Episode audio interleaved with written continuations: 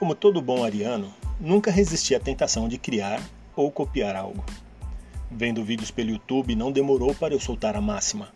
Consigo fazer igual e até melhor. Em 2018 iniciei o canal no YouTube Almanac Bacana. Muito mais para testar conceitos, maneiras de filmar e editar. Ainda há muito espaço para melhor, eu sei.